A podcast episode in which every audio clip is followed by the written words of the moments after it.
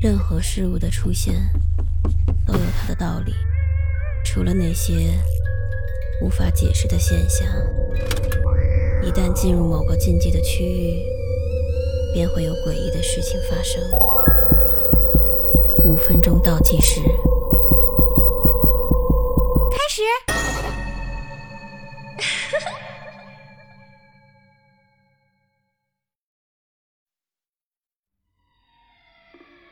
下午两点，一对父子顶着寒风走进了一家不起眼的小饭馆儿。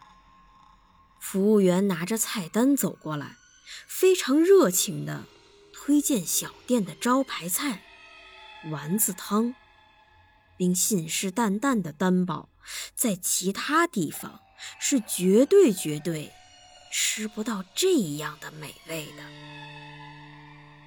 年轻人看着菜单，犹豫了一会儿，最终点了一份丸子汤和一碗面。服务员满脸堆笑的转身离开之后，老人说话了：“儿子，你有没有觉得刚才那个人有点眼熟啊？”儿子回头看了一眼。并没有重视，继续低头玩起了手机。老人环顾四周，发现整家店只有他们两个人，就连刚才的服务员此刻也已经没了踪影。一瞬间，他感觉有点慌，不安的来回张望。突然的举动引起了儿子的注意，但此时门外风雪交加，附近又没有别的地方可以去。年轻人安慰着扶老人坐下，说：“只是吃口饭而已，没什么大不了的。”过了一会儿，儿子起身说要去下洗手间。让父亲等他一下。然而，老人等了将近半个小时，儿子还没有回来。就在此时，服务员端着丸子汤走了过来。老人心存怀疑的和服务员闲聊了两句，问他有没有看见儿子去哪儿了。老爷子放心，你们很快就见到了。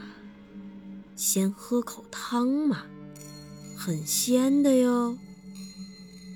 服务员咧开嘴，露出了奇怪的笑，用一种极其诡异的语气回答了他，同时拿起汤勺递了过去。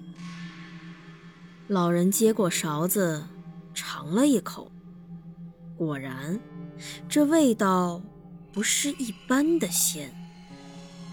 突然，勺子碰到了一个什么东西，捞起来一看，竟然是儿子的眼镜。老人一下子愣住了，他想起来。这个服务员好像和电视上的通缉犯长得一模一样，儿子一定是被这个凶手给杀害了。他看着眼前这个恶贯满盈的凶手，愤怒感油然而生。趁他一不注意，从包里抄出一把水果刀，猛地。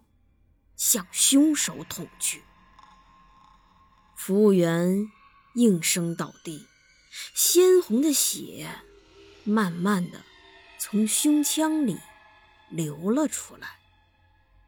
然而，就在此时，年轻的儿子从后厨旁边的洗手间里走了出来，一瘸一拐的嘟囔着。上个厕所，腿都要蹲麻了。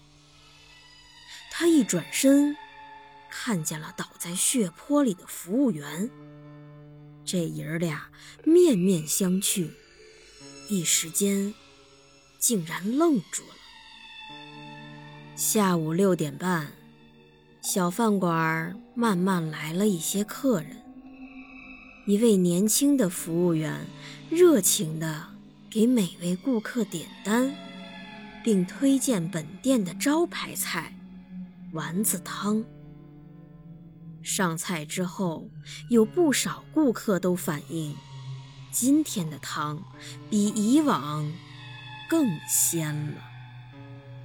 在后厨的老人听到顾客的反馈之后，开心的笑了。